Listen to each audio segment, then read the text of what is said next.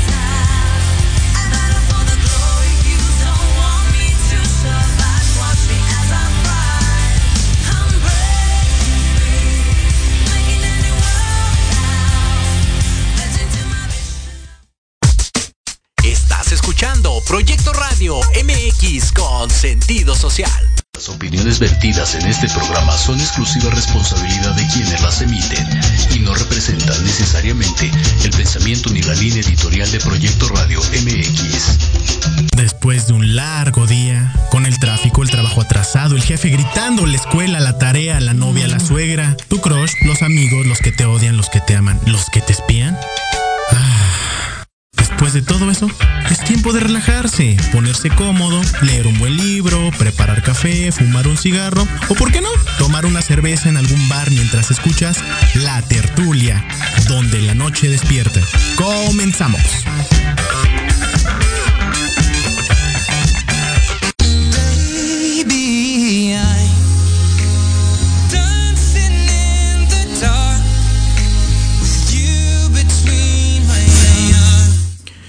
Arrancamos con la tertulia, chicos. Y es jueves, ya estamos a las 7 y estamos con todo. Ahora sí, de- después de todas estas circunstancias que han estado pasando la semana, ya hemos regresado a una transmisión más en la tertulia.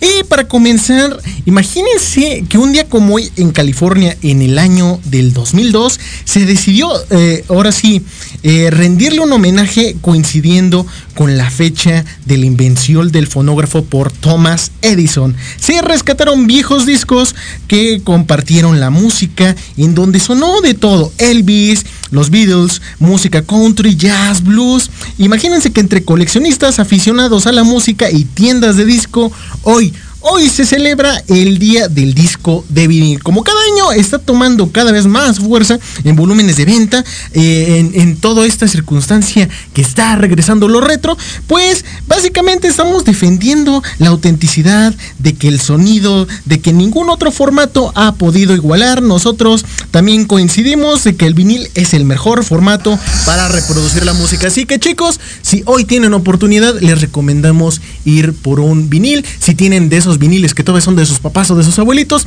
reproduzcan uno y disfruten la música en la mejor calidad que ha existido hasta el momento. No es el MP3, no es el MP4, es el disco de vinilo, chicos. Y, en otras circunstancias eh, interesantes, ya yéndonos por ahí por las cuestiones del vinilo, de las cosas del papel maché y por supuesto, las cosas medio retro. ¿Por qué no? Vamos, vamos a irnos directamente con las maquetas. Sí, así como ya, ya lo ha- han de haber estado escuchando desde hace una semana más o menos, estamos hablando de que Imagínense esta circunstancia en el Zócalo. Ya sabemos que el Zócalo es este lugar en donde están pasando todas las manifestaciones, este lugar donde se ponen en plantones, este lugar donde ponen la pista de hielo. Bueno, ¿qué podía faltar en este lugar en específico? El Zócalo de la Ciudad de México. Nada más y nada menos que una maqueta del Templo Mayor ahí mismo. Sí, así como lo están escuchando, una maqueta tamaño escala del Templo Mayor. Ahora, a mucha gente me estará preguntando, ¿y por qué ponen una maqueta si el templo mayor está al lado? Son las, ru- las ruinas las que están al lado.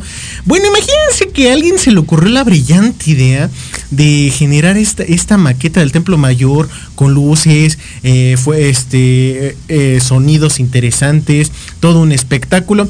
¿Y qué pasa con la, con con el verdadero templo mayor? Pues recordemos que desde hace cuatro meses no ha recibido nada de mantenimiento después de las granizadas, después de todo, de todo eh, ahora sí, el daño que ha sufrido.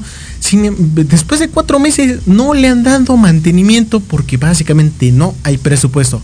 Pero, pero sí, sí, están construyendo una maqueta eh, bastante grande, según es un tercio del tamaño del verdadero templo mayor en el mero zócalo. Imagínense que el gobierno aquí de la ciudad y la Secretaría de Cultura, según han indicado eh, eh, que no han destinado recursos para la realización de esta maqueta en la recreación a escala del Hub Tecolaiti o Templo Mayor, que está en proceso de construcción en el zócalo capitalino.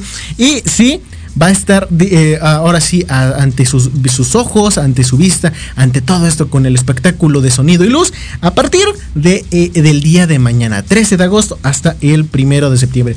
Por si eh, quieren ir a verlo, por si quieren ver esta interesante circunstancia de obra, que pues nada más que es ahora sí darle pan y circo al pueblo, ¿no? Básicamente, ahora, según indican, que no hay recursos en la eh, que la Ciudad de México ni la Secretaría hayan dado, sino que estos son recursos privados los que se están invirtiendo en ese proyecto, según ellos.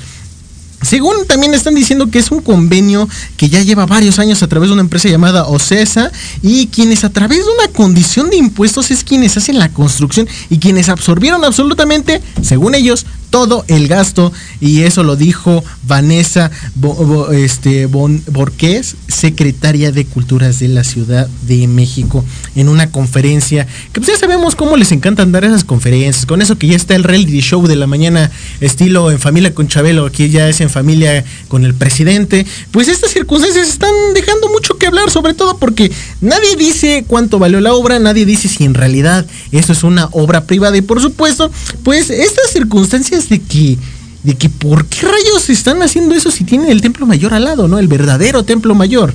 Ahora, todo esto eh, solamente sabemos que se eh, detalló eh, la realización de la maqueta, aparte de que son aprobación, este, aportaciones privadas, pues que hay aportaciones de muy diversas, según ellos, índoles que nos permiten garantizar el derecho a la memoria de fomentar un monumento y que siempre estaban acostumbrados a que los museógrafos les regalaran maquetas pequeñas, a escala y todo eso. Bueno, ahora decidieron hacerla súper grande. Ahora se imaginarán cuánto eh, está de tamaño de esta maqueta. Mide 16 metros de altura.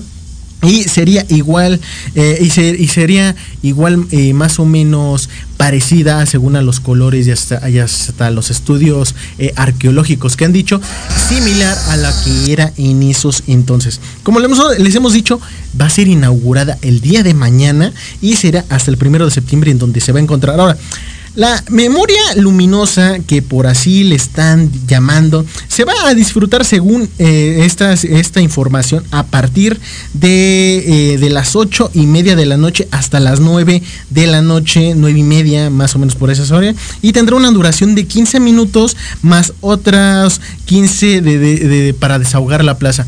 Sí, así como lo están escuchando, este eh, evento, esta este, este interesante espectáculo, como lo están llamando ellos, de iluminación y, y de sonido, será a diario a partir de mañana hasta el primero de septiembre. Imagínense esa circunstancia. Qué loco, ¿no? Y ahora, ya yéndonos a cosas un poco igual de locas, imagínense que habrá nuevo contenido educativo con un fomento humanista. Por supuesto, vamos a irnos con las cuestiones de los fomentos humanistas. Vamos a irnos con las, con las, eh, ahora sí, tapadas del sol con un dedo. Y eso es porque, pues, el presidente Amli Bebé, nuestro amigo de todos los niños adictos a los videojuegos, adelantó que terminando el próximo ciclo escolar 2021-2022, Habrá nuevos contenidos educativos los cuales tendrá un enfoque humanista para dejar de lado la visión neoliberal y, y, eh, neoporfirista que nos acaba de dejar toda esa calaña de, de gobiernos de 70 años. Ya saben, esa circunstancia que les encanta dar con su discursiva. Bueno, imagínense que una conferencia AMLIBB afirmó que se debe revisar los contenidos de los libros de texto, ya que todos los contenidos actuales tienen que ver con una, una concepción que predomina durante mucho, es decir, la, la visión neoliberal. Ya saben que el neoliberalismo, el capitalismo y todo lo que tenga que ver con abismo no van con AMLO, ¿no? Básicamente esa circunstancia. Y imagínense que es él, él lo describe, que se inscriben estos contenidos en los que fue la llamada política económica neoliberal o neoporfirista. Y esa política tiene como eje, como esencia, el individualismo, el salir adelante sin escrúpulos morales de ningún índole, el poner por encima de todo lo material. Tan es así que por esa política económica eh, suprimieron la imparcialidad del civismo, de la ética y varias cuestiones que hablaban del fin de la historia. Ahora sí, AMLI bebé, pues eso acaba de terminar. Y ahora, AMLO también detalló que estos temas se impulsaron de manera deliberada y por lo tanto se tiene que formar nuevos contenidos educativos a partir del humanismo con valores como la honestidad, la fraternidad y la igualdad. Sin embargo, chicos, se los vamos a dejar de tarea este tipo de circunstancias. Bueno, chicos, nos vamos a un corte y regresamos con más aquí en la tertulia. Recuerden, acabamos de arrancar, estamos en proyecto radiomx.com y directamente en el streaming de Facebook, en la tertulia y en la página oficial de Proyecto Radio MX. Regresamos.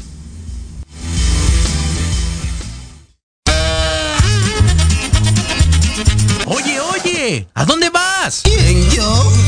Vamos a un corte rapidísimo y regresamos. Se va a poner interesante. Quédate en casa y escucha la programación de Proyecto Radio MX con sentido social. ¡Uh, la, la, chulada! No te pierdas el termómetro de las estrellas con Alejandro Rubí, donde te contaremos todo lo que quieres escuchar de los famosos. Con muchas exclusivas, invitados y sin pelos en la lengua. Todos los viernes de 12 a 13 horas por Proyecto Radio MX con sentido social.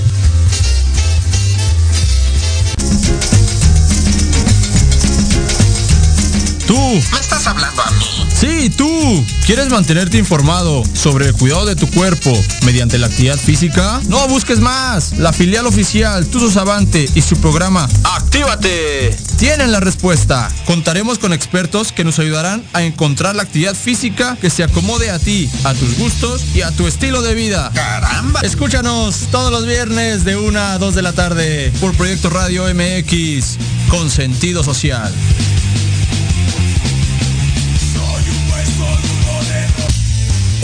Soy Carlitos El Osito y te espero en Al Sazón del Deporte, donde hablaremos sobre deporte, comida y qué hacer en tu tiempo libre. Y también tendremos invitados especiales. Esto y mucho más, viernes 3 de la tarde en Al Sazón del Deporte, en Proyecto Radio MX con sentido social. En Proyecto Radio MX, tu opinión es importante. Envíanos un mensaje de voz vía WhatsApp al 55 64 18 82 80 con tu nombre y lugar de donde nos escuchas. Recuerda 55 64 18 82 80. Ahora te toca hablar a ti.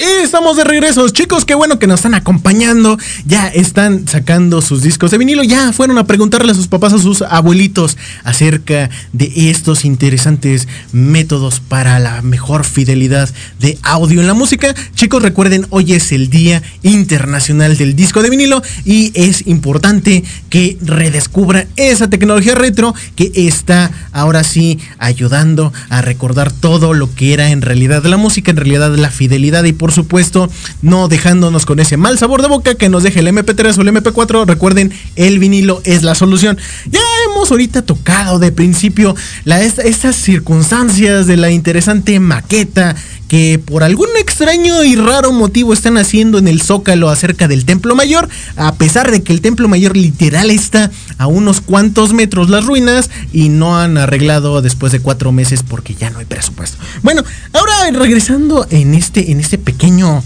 después de este pequeño corte, imagínense que eh, esta cuestión ya lo hemos dicho semanas pasadas, que los niños sí o sí o eh, según el Cotton Head van a regresar a las clases presenciales. ¿Y por qué? Bueno, pues porque pues está sucediendo y eso quiere, ¿no? O sea, no tenemos ninguna explicación racional o lógica, simplemente está sucediendo. Y para esto, imagínense que al asegurar el regreso a clases sea algo inminente, la Secretaría de Educación define, ahora sí, eh, eh, eh, que está a cargo de Delfina Gómez, informó que el protocolo sanitario contra la enfermedad, el COVID-19, se entabla entre, que entre padres y, y- y madres de familiares deberán firmar una carta compromiso en la que se aceptan que sus hijos asistan a la escuela. Así como lo están escuchando, les van a hacer firmar una carta responsiva para que acepten a los niños en las escuelas a nivel presencial. Así como lo están escuchando, Delfina Gómez, la eh, actual, actual eh, eh, que está a la cabeza de la Secretaría de Educación Pública, la funcionaria confirmó que el próximo 30 de agosto habrá un retorno presencial a los colegios, por lo que presentó el protocolo de 10 acciones para hacerlo de manera ordenada y bajo medidas de seguridad. Según esto, el primer punto estableció que entre padres, eh, madres y au- autoridades educativas que integran el Comité eh, Participativo de Salud Escolar en cada plantel para llevar a cabo el protocolo para el ingreso de los menores. Tendrá un correo para dar seguimiento a posibles casos de SARS-CoV- SARS-CoV-2 en los que representa la segunda acción. Se pide participar en un filtro de salud en casa y en la escuela y el salón de clases y también shalala shalala establece que básicamente que para que los menores asistan de manera presencial a los colegios los padres de familiares deberán firmar una carta responsiva en la que pues detalla varias circunstancias de lavado constante de manos, uso de cubrebocas, la sana distancia. Ya saben qué es lo que básicamente ha dicho la OMS desde el cansancio, desde que esto inició desde hace dos años, pero sin embargo ahorita ya lo están volviendo más enfático con eso que recordarán el bonito experimento hace más o menos unas semanas eh, de igual manera en la que pues empezaron como que a tratar de regresar a los niños y los maestros y niños empezaron a enfermar. Pero pues porque pasa esto pues porque sí no ya saben con eso de que los niños están volviendo adictos a los videojuegos, que se están volviendo medio maníacos estando en la casa y groseros. Ya saben, estas cuestiones de abuelito, abuelito cascarrabias, pues están saliendo de control. Sin embargo, pues hay que tener estas indicaciones, sobre todo con lo que está dando la SEP. Si es que, si es que hay eh, papás valientes, papás temerarios que van a mandar a sus niños directamente al campo de batalla, lo que son las eh, aulas de las escuelas. Ahora, todo esto, todo esto, esta, estas cotorrizas que nos estamos llevando en estos momentos con esta cuestión de que van a, regresar los niños a clase, vamos a hacernos con una cotorriza de las cotorrizas. ¿A qué nos estamos llamando? Pues vamos ahorita, ahorita hablar un poquito de, nuestro interesante casiller, nuestro Superman de la 4T que ha hecho y deshecho, que ha arreglado los, los desdichos y los hichos de todo eh, lo que ha generado nuestro Cotton Head. Y por supuesto que, que también ha, arreglado una que otra cosilla de ya saben quién, ¿no? El, el- el- doctor muerte al, que- al que le llaman a, a- a Hugo, Hugo López Gatel, que ya lo tienen hasta regañado, ya nada más ve su celular, ya, ya no quiere hacer nada. Inclusive dicen los rumores que que ya, ya le tocó la regañiza de su vida eh, eh, con AMLO, eh, que, que AMLO ya, ya lo regañó tanto que ya casi casi mejor ya ni habla, ya ni lo ve a los ojos, ya, ya no sabemos qué le dijo, pero pues ya está como un niño traumado ahí en la silla en las mañaneras y pues así casi casi nada más se siente con la cabeza y ya no dice nada. Bueno, en estas circunstancias, regresando con, con nuestro canciller Superman, nuestro, nuestro segundo,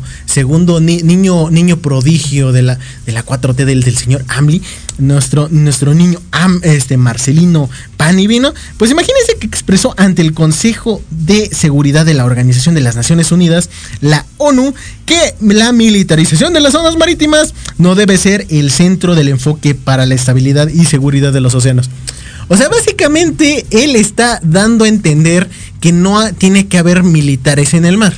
No, no debe de haber marina, no debe de haber nada. Y ahora la pregunta que, que tenemos es, ¿y los piratas? Que hasta la fecha siguen existiendo después de casi 400 y 500 años, hasta más. ¿Qué va a pasar con los terroristas? ¿Qué va a pasar con todas estas circunstancias interesantes que se supone que los militares resuelven en el mar? O sea, ¿a qué estamos llegando? A que ya no sabemos si, si, cacha picha o no deja batear eh, el canciller Ebrard. Pero esas circunstancias de dar esos comentarios de que ya no haya militarización está medio extraña, ¿no? Ahora, según el canciller también llamó a mejorar la seguridad marítima a través de reforzar las medidas nacionales y de cooperación internacional con respecto a las instituciones nacionales en su apego al Estado de Derecho. Ya saben, sacando la carta del Estado de Derecho para decir que no quede mal, porque pues dije una tarugada, ¿no? Y durante su participación en el debate, imagínense que afirmó sobre el tema que mejorando la seguridad marítima, un caso de cooperación internacional de que la ONU destacó la relevancia del tema para un país como México que cuenta con más de 11 mil 11 mil kilómetros de costa. Así como lo están viendo, no hay que militarizar esos 11 mil kilómetros de costa. ¿Por qué? Porque pues no está bien. Ahora, él también indica que el enfoque de la seguridad marítima no puede ni debe centrarse en una militarización de los océanos. Dígaselo a su jefe, este señor canciller. Se requiere reforzar tanto las medidas nacionales como las de cooperación internacional para evitar un acto ilícito y para asegurar el enjuiciamiento de los responsables, otra vez pegándose la carta de derecho. Y eso, pues, ¿qué podemos decirlo? Se está defendiendo con eso. También aseguró que México ha elaborado acciones para promover la seguridad marítima con base en el mantenimiento, otra vez, del Estado de Derecho. Esto es como que, que muy repetitivo en él y también di- indica que es- para salvaguardar las vidas humanas. Todo lo que sabemos es que en medio de la política nacional ha dejado como encargadas de seguridad el control marítimo de puertos y aduanas a la Secretaría de la Defensa Nacional y la Secretaría de Marina, nuestro querido presidente. Ahora la cuestión es qué contradictorio es nuestro señor canciller al respecto en estas circunstancias. Sin embargo, pues solamente podemos decir que los planteamientos que ha dejado ante la postura de México en la ONU, pues es un poco interesante, sobre todo con la cuestión de drogas y delitos que han su- sucedido a lo largo de tantas décadas, a lo largo de tantos de tantos siglos y sin embargo eso es un poco contradictorio, ¿no cree, eh, señor canciller? Esperemos que su jefe no se enoje y le ponga ahora sí la regañiza como le puso a nuestro bonito Huguito Pan y Vino, eh, el señor López Gatel. Ah, ya yéndonos un poco ya fuera del, del extracto nacional, ya tanto de estas circunstancias que son ya chuscas, ya no sabemos si reír o llorar de todo lo que está sucediendo en estos aconteceres nacionales del día a día que ya parecemos este ahora sí, eh, ¿qué les gusta? Eh, que ya iba, lleva a surgir en donde iba a ser el, el aeropuerto ahí en el ajo de Texcoco. O si quiere, pues ya vamos básicamente otra vez a hacer el país del no pasa nada versión AMLO, ¿no? Pero sin embargo, ya yéndonos de estos este, extractos y estos contextos, vamos a irnos directamente a lo que ya realmente se está volviendo una realidad. Y eso ya lo hemos dicho desde casi un año. China se come a Estados Unidos en la mayor batalla tecnológica de la historia. Así como lo están escuchando, ya China se está posicionando como la primera potencia de las potencias ante China, ante eh, digo, ante Estados Unidos, Japón, Corea. China ya se está volviendo una de las principales eh, potencias que ya son de temer. Ni siquiera Rusia le está eh, tocando los talones. Ahora imagínense que China ha superado Estados Unidos y se ha colocado como primera potencia del desarrollo del principal motor tecnológico del planeta, la clave del desarrollo industrial y social en este siglo y los que vienen, la inteligencia artificial y no lo y, esto, imagínense que nos los dice el gobierno, no nos lo dice el gobierno chino, nos lo dice la Universidad de Stanford. Así como lo están escuchando, el informe del prestigioso Instituto Norteamericano, una de las cátedras de la inteligencia artificial del planeta, dice que en 2020 el 20.7% del total de citas académicas sobre inteligencia arti- artificial fueron sobre investigaciones chinas eh, contra el 19.8% de científicos estadounidenses. Así como lo están viendo, China ya se está poniendo a la vanguardia con estas circunstancias. Si no fuera porque Estados Unidos y en algunos países de Europa ya estaban implementando lo que son las computadoras cuánticas, China ya les está ganando la carrera en la inteligencia artificial. La diferencia, imagínense que se incrementa observando el número de estudios publicados en diarios científicos como apunta el diario económico japonés Nikkei, el Centro de Estudios Británicos Clarity ha contabilizado que China ha publicado más de 240 mil trabajos de investigación desde 2012 hasta ahora.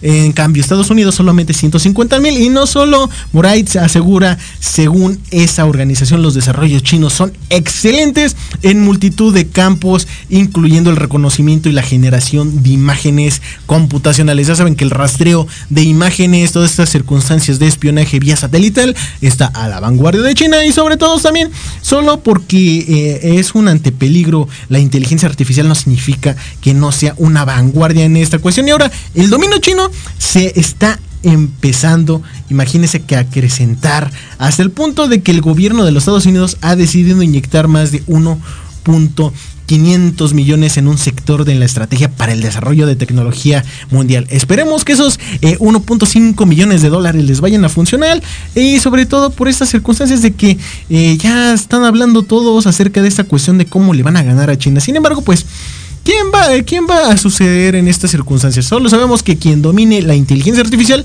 dominará el mundo y eso ya es un hecho que China ya lo está consiguiendo a como lo estamos viendo. Ahora, eh, y también por no hablar de sistemas militares como drones autónomos y misiles, pues ya sabemos que en, esta cuestión de maniobras por cuenta para evitar defensas enemigas, pues China sigue siendo una de las principales claves. Sin duda, eh, sin duda alguna, como dice Schneider, quien domine la inteligencia artificial dominará el mundo y China ya está a la cabeza. Eso es una, una principal eh, primicia que les tenemos aquí en la tertulia y por supuesto, pues para que se vayan a preparando de que esto ya se va a volver Ghost in the Directamente como ese anime. Y por supuesto, chicos, vamos a irnos ahorita a un corte y regresamos con más el tertulia. Recuerden, estamos directamente en el streaming de Facebook Live y también estamos directamente transmitiendo en la página oficial eh, www.proyectoradiomx.com. Eh, en la cual pues también tenemos nuestra cajita de comentarios. Ahí eh, díganos sus opiniones, sus dudas, también en el streaming. Regresamos con más. No se vayan, chicos.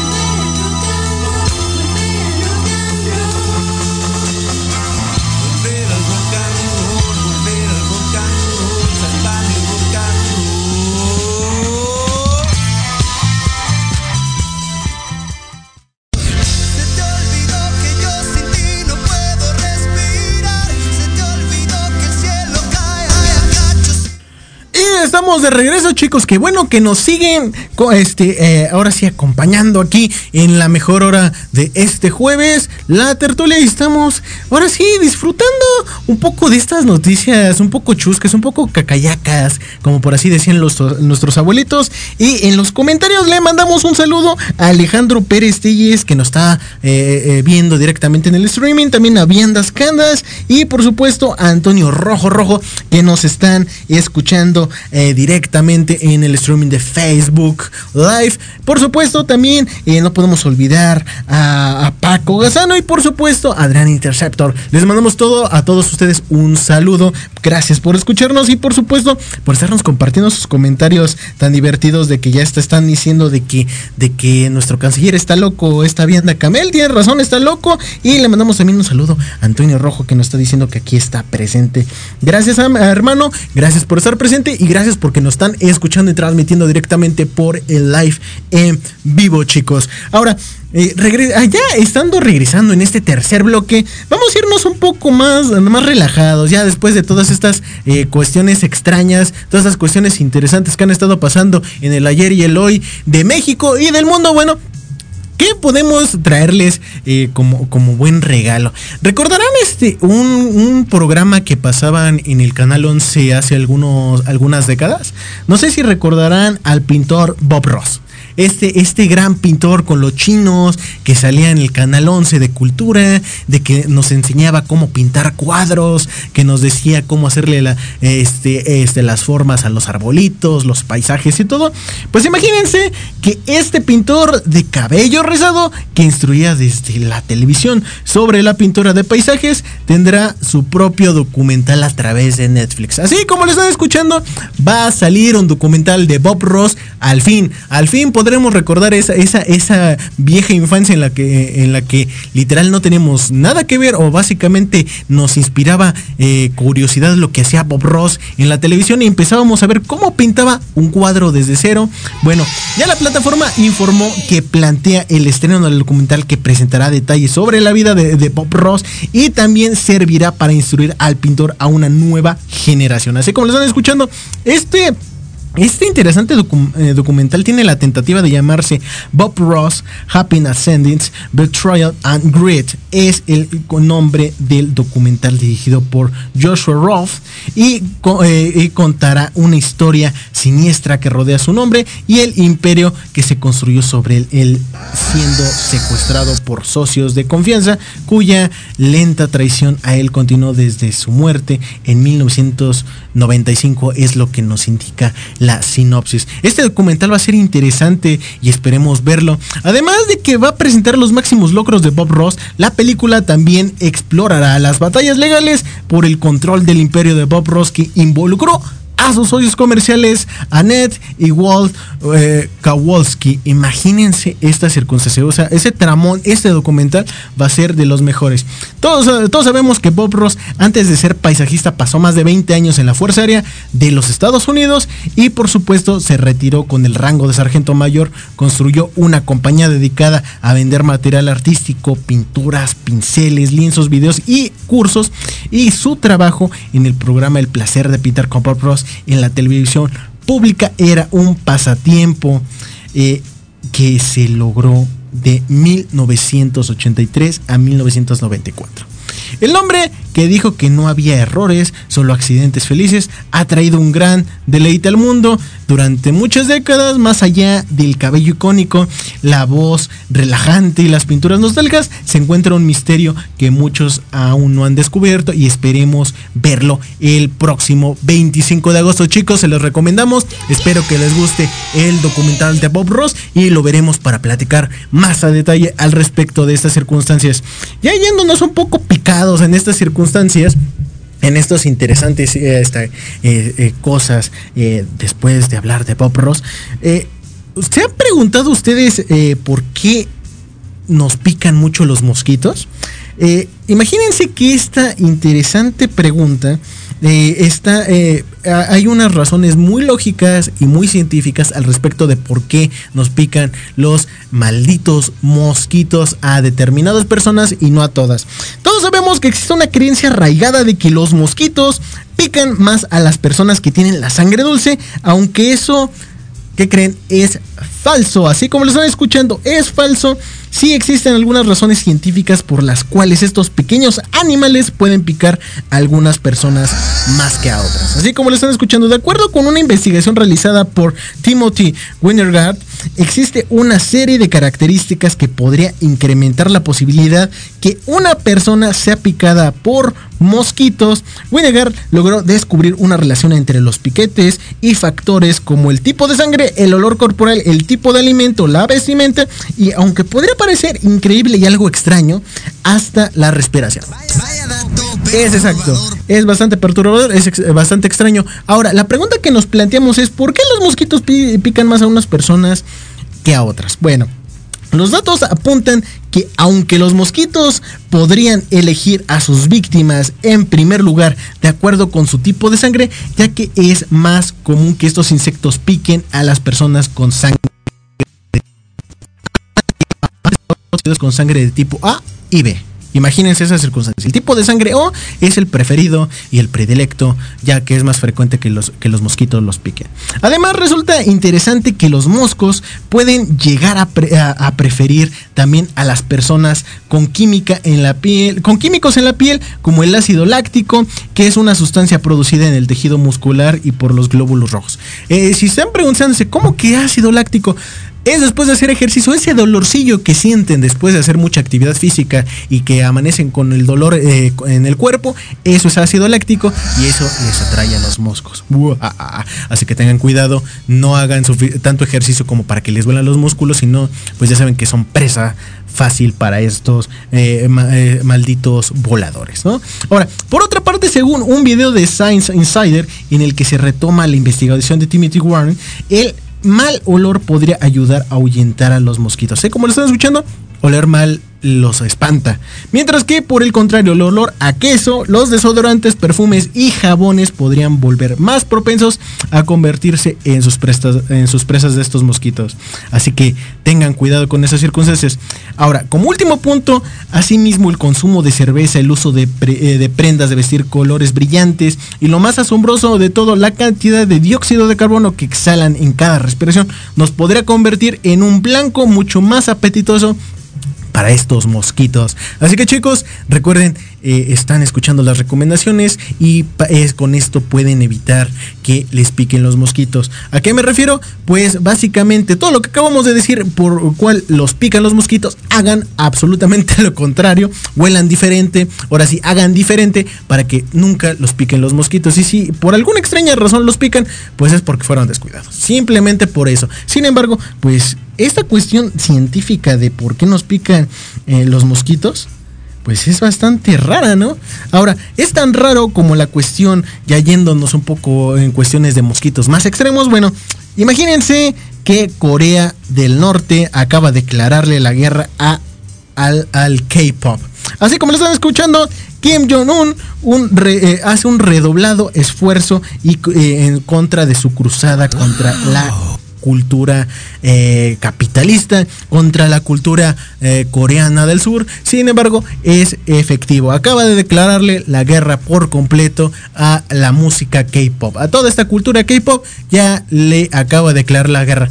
Adiós BTS, adiós a, todas este, esas idols este, curvilíneas asiáticas que bailan y cantan. Sí, así como lo están escuchando, en Corea del Norte está prohibido el K-pop. A esto, el líder, imagínense, supremo de Corea del Norte no quiere que los fenómenos culturales de Corea del Sur impacten a sus habitantes por mover ideologías del capitalismo. Esto, esto es bastante peculiar, es bastante interesante, sobre todo porque ya recordamos, recordaremos que apenas hace unas semanas se recuperó la comunicación entre Corea del Norte y Corea del Sur. Y esto porque, pues ya saben cómo hace sus berrinches el señor el señor este Quito Foquito, eh, que, que no le gusta que hablen mal de su dictadura súper eh, súper arraigada al puño de hierro, pero sin embargo pues no le gusta tampoco que les empiecen a implementar culturalmente otro tipo de circunstancias. Pues ya saben, ¿no? Con eso de que, de que si creen que no es un dios traído del cielo, en el cual pues eh, eh, que come y que va del baño, pues con eso ya pierde el control absoluto de su país. Sin embargo, pues esto, eso es bastante absurdo, ¿no? Sobre todo con la cuestión de la cultura pop. Ahora, uno de los movimientos más impactantes de esta cuestión de la cultura del K-pop del siglo eh, XXI es sin eh, ningún asomo de dudar eh, la música interpretada por cantantes y agrupaciones eh, coreanas. Ya sabemos, ¿no? Lo que vamos a decir, BTS, Blackpink o Super Junior son algunos de los proyectos y obviamente más destacados de este fenómeno cultural que hemos conocido hasta la fecha y eso en América. Existen otros, existen otros que ya son más, fan, más fans del K-pop y nos podrán decir un poco más. Esperemos que en algún otro programa pues podemos hablar un poco más a detalle de la cultura del K-pop. Sin embargo, pues Regresando un poco a esto, ahora imagínense que Corea del Norte y Corea del Sur aún son naciones en conflicto, aunque no lo crean, siguen en guerra después de 50 años, solamente están en un armisticio, pero han estado en negociaciones para restablecer comunicaciones y en cierta forma llevar la fiesta en paz. Sin embargo, chicos, vamos a hablar de eso más adelante. Vamos a irnos un corte y recuerden, estamos directamente transmitiendo por Proyecto Radio MX.com y directamente en el streaming de Facebook, viendo sus comentarios, comenten, eh, platíquenos qué, qué están pensando al respecto de lo que estamos hablando y por supuesto, indíquenos si les está gustando esta transmisión en vivo. Chicos, regresamos con más aquí en la tertulia. No se vayan.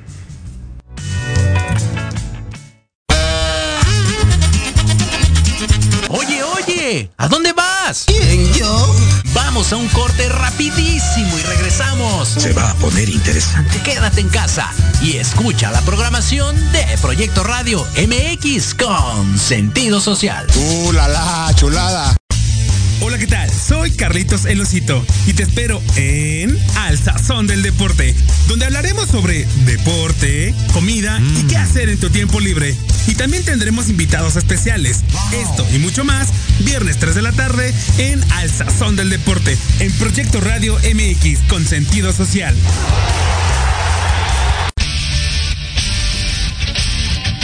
Pierdas todos los viernes de 6 a 7 de la noche el programa La Sociedad Moderna, conducido por Jorge Escamilla H, un espacio en el que buscaremos con el apoyo de nuestros invitados descifrar las características del mundo social y tecnológico en el que vivimos.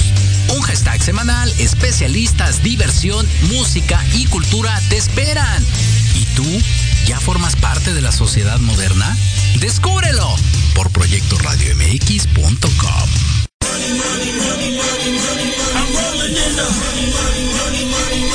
¿Quieres saber de marketing, estrategias comerciales y nuevas tendencias? Te espero aquí todos los viernes de 7 a 8 de la noche en Let's Talk Marketing. conducido por Héctor Montes. Hablaremos con expertos y analistas para darte prácticos y efectivos tips para tu negocio. Solo por Proyecto Radio MX, la radio con sentido social. En Proyecto Radio MX, tu opinión es importante. Envíanos un mensaje de voz vía WhatsApp al 55 64 18 82 80 con tu nombre y lugar de donde nos escuchas. Recuerda 55 64 18 82 80. Ahora te toca hablar a ti.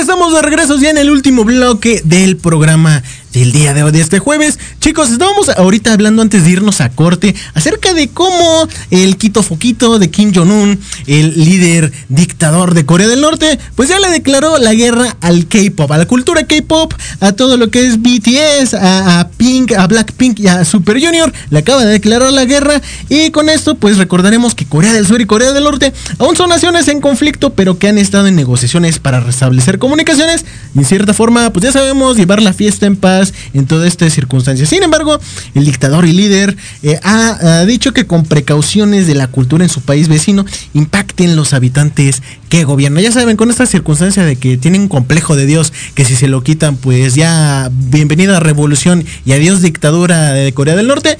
Sin embargo, pues imagínense que Ian Bond, el del periódico El País de España, revela que para Jong-un la música K-pop, las películas surcoreanas y los eh, K-dramas, los doramas, son un tumor maligno. Así como lo están escuchando, un tumor maligno, razón por la que le ha declarado la batalla a estos productos. En época, en pocas palabras, se ve, eh, se ven estos fenómenos como resultado del capitalismo que muestran una ideología diferente a la que implantan como líder supremo de Corea del Norte y por ello la censura. Ahora imagínense que este nivel de censura en Corea del Norte es tal que cualquier persona que no eh, registre ante eh, que no eh, registre ante un televisor, radio, computadora, celular ante la República Popular será castigado en algún caso. La sanción puede llegar inclusive hasta la pena de muerte. Así como lo están escuchando, cualquiera de esta cultura, cualquier de esta circunstancia, si no la registran y si es ilegal, pues se verán encarcelados hasta el grado de llegar a la pena de muerte. Eso es bastante raro, bastante extremo, sobre todo que en Corea del Norte quienes escuchen pues este tipo de posiciones en música extranjera y sobre todo en, en K-pop se enfrentarán hasta 15 años de, de- de prisión en campos de trabajo y de concentración. O sea, esto es bastante extremo ya para nada más un, un berrinche del Quito Foquito, ¿no? Pero sin embargo, pues ¿qué podemos esperar de una dictadura que ha durado tanto tiempo durante bastantes generaciones de la misma familia, ¿no? Sin embargo, ya yéndonos al final, ya yéndonos en estos arrancones que hemos tenido el día de hoy en, esta tertulia, pues así como le están escuchando, vamos a irnos algo relacionado a Leonel Messi. Ya saben que estas circunstancias de que eh, a- lo acaban literal echarle su patadita del, del club fútbol de Barcelona, pues imagínense que la profecía de Diego Maradona que presagiaba la salida de Leonel Messi de Barcelona se hizo realidad. Así como lo están escuchando, uno de los muchos talentos de Maradona, además de la genialidad que hacía con, con la pelota en esa zurda mágica, en la proclamada frase que quedaron inmortalizadas en la historia de manera de expresiones como la mano de Dios, entre otras. Imagínense que en los últimos días, con la traumática salida de Lionel Messi del Barça, que explotó como una bomba en todos los diarios del mundo, Maradona volvió a estar en boca de todos por una oración que pronunció hace casi tres años. El 10, quien se encontraba dirigiendo a los Dorados de Culiacán en México, le concedió una entrevista al diario español Marca mientras buscaba lograr el ascenso con el equipo azteca desde la segunda división. El ex capitán de la selección argentina se refirió a Messi y pronosticó la eh, sorprendente eh, partida del astro de la institución catalana. Imagínense estas circunstancias que desde ese tiempo ya Maradona se había hecho profeta en esas circunstancias. Barcelona olvida a los ídolos muy rápidamente, reveló Diego sobre la situación que atraviesan los mejores futbolistas del mundo al, integrar el equipo cool y agregó, no hagan lo mismo que hicieron conmigo, con Rival, con Ronaldo y con Romario, con Figo y así te puedo decir un montón de jugadores que echaron todo de los celos de la Barcelona, la que pierde siempre es la gente. Básicamente es lo que dijo eh, ahora sí Maradona al respecto de todas estas circunstancias y ahora así que Maradona se adelantó a la salida del ídolo y, solamente nos podemos eh, preguntar y plantear esta pequeña pregunta. ¿Cómo fue posible que Maradona eh, ya supiera estas circunstancias? ¿Veía el futuro? ¿Acaso este astro rey del fútbol sabía algo que nosotros no sabemos? Lo que sí sabemos es que en aquella oportunidad Diego apuntó contra alguna a algunos periodistas catalanes por querer arruinar la relación con el capitán de la selección de Argentina. Y esto desde que Messi eh, juega en el Barcelona nos quieren hacer pelear y eso igual lo había indicado Maradona. Sin embargo, pues el 10 también contó cómo los periódicos de Cataluña querían enfrentar a los dos mejores jugadores argentinos de la historia. Los diarios Barcelona siempre van a querer que nosotros estemos peleando, pero yo me eh, yo me como un asado con Messi jugando un fútbol tenis y somos felices. Básicamente estaban diciendo que son muy amigos y nada los va a hacer cambiar de opinión, ni siquiera las pestes de, de los periodistas catalanes. Pero sin embargo, pues esto, esto ya deja mucho de qué hablar, sobre todo, eh, sobre todo nos hace pensar y plantear la interesante amistad que tenía eh, Messi con Maradona mucho antes de todas estas circunstancias, ¿no? Ahora, también otra, circunstancia de que vamos a plantear es de cómo Ronaldinho ahorita está en el ojo del huracán tras un mensaje que le mandó a Lionel Messi y a Sergio Ramos. Imagínense que la llegada de Lionel Messi al París Saint Germain ha provocado la reacción de prácticamente todos los que lo conocieron en el Barcelona, desde Puyol a pasando por Javier e eh, Inesi hasta sus actuaciones, hasta sus actuales compañeros han eh, dedicado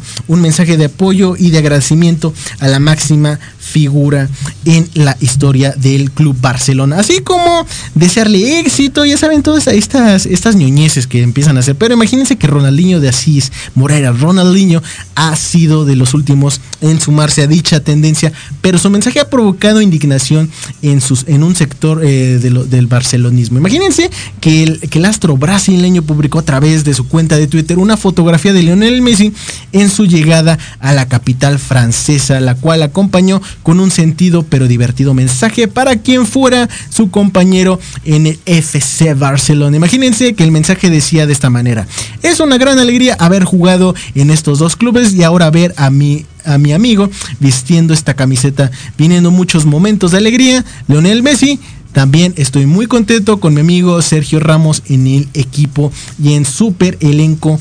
Eh, puedo oler a Champions. Ronaldinho a Messi en Instagram le ha contestado de esta manera. O sea, básicamente, tal vez se puede tomar como, como un buen mensaje eh, de aliento.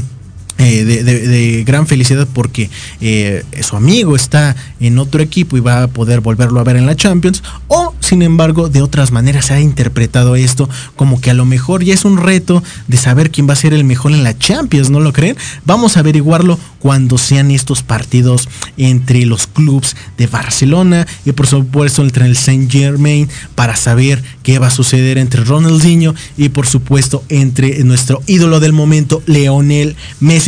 Ahora yéndonos a otras cuestiones con ídolos, recordarán a esta niña china del 10 perfecto en los clavados. En Tokio 2020 apenas hace una semana. Pues imagínense que Kwang Hong Chan, la clavadista china de 14 años que ganó el oro olímpico en Tokio, se ha visto inundada de regalos lujosos y ofertas por su proeza en los Juegos Olímpicos, un departamento gratis, una propiedad comercial de 200 mil yuanes, unos tal vez 30 mil 800 dólares si podemos hacer bien la conversión. Imagínense que figuran entre los presentes que los chinos quieren darle a su nueva idol pero sin embargo se van a, se van a ir de espaldas con esta, esta interesante circunstancia. Su padre, Kwang Wen-mao, los ha rechazado todos. Así como han escuchado, su papá rechazó todos los regalos hacia esta niña clavadista.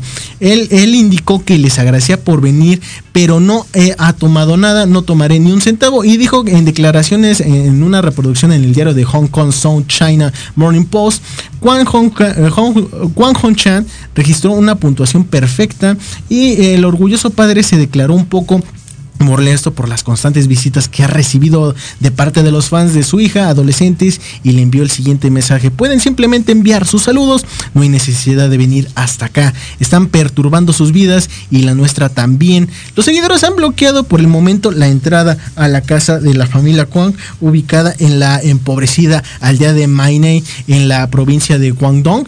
Las eh, mul- multitudinarias eh, visitas han interrumpido la rutina del pueblo y por supuesto esto ha generado gran eh, preocupación en el gobierno por detener el avance de- del COVID. Ya sabemos las circunstancias. Sin embargo, pues ella también ha tenido que lidiar con las visitas eh, que la han agobiado en su casa y Juan también inició su aprendizaje de clavados como una forma para hacer dinero y poder pagar el tratamiento médico que requiere su mamá. Sin embargo, pues estas circunstancias se están saliendo de las manos. Esperemos a ver que, por lo menos Juan Chan eh, pueda, eh, pueda este, tener el tratamiento para su mamá que ha estado enferma. Y por supuesto, que la gente ya no sea tan, tan aborazada, ¿no? O sea, está bien ser fan, pero, pero no exageren, chicos. Sin embargo, pues les dejamos esa duda. ¿Está bien o está mal que eh, sea una idol esta niña china clavadista eh, de los Juegos Olímpicos en ganar una medalla de oro? Se los dejamos de, eh, de reflexión, chicos. Sin embargo, ya hemos acabado el programa del día de hoy. Así que les agradecemos por habernos transmitido aquí en Proyecto Radio MX.com y por supuesto haber estado en el streaming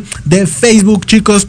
Recuerden, regresamos el siguiente jueves a las 7 de la noche, aquí directamente transmitiendo en Proyecto Radio MX. Chicos, los dejamos que se diviertan el fin de semana. Ahí nos estamos cuidando del COVID. Bye bye.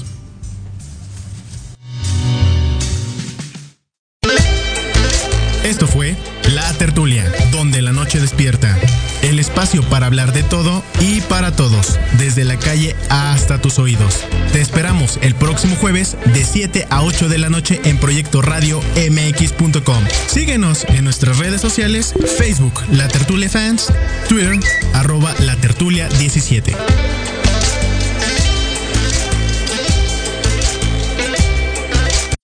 Estás escuchando Proyecto Radio MX con sentido social.